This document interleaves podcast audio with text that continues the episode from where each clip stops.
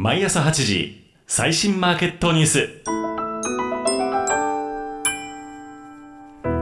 おはようございます。毎朝8時最新マーケットニュース DJ のびーがお伝えします。11月24日金曜日です、えー、昨日の流れでございますけれども東京とニューヨークが休場。取引は閑散としておりまして金利など手がかりにかける相場となっています。順を追って見てまいりましょう。東京株式市場祝日のため休場となりました。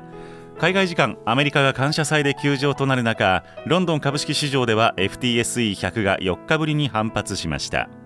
原油価格の下落に伴って売りが膨らんでいたシェルや BP などエネルギー関連銘柄が買い戻されて指数を支えた格好です。一方でポンドがドルに対して上昇したことが重荷となって輸出関連銘柄であるユニリーバやタバコ関連銘柄は売りが優勢となっています。FTSE114.07 ポイント高7483.58で取引を終えました。為替市場東京が休場となる中でアジア市場はドル売りが優勢となっています。ここまで買いが入っていた相場に調整が入った格好ですがニューヨーク市場も休場のため債券の取引が行われておらず金利面での手がかりには欠ける相場となっています。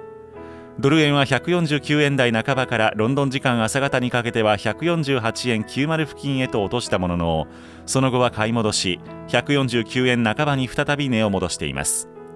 ユーロ圏とイギリスの PMI が発表となっていてユーロは売買が交錯一方でイギリスの PMI は著しい回復となったことからポンド買いが強まる流れとなりました。ユーロは1.09を挟んでの取引が継続しています。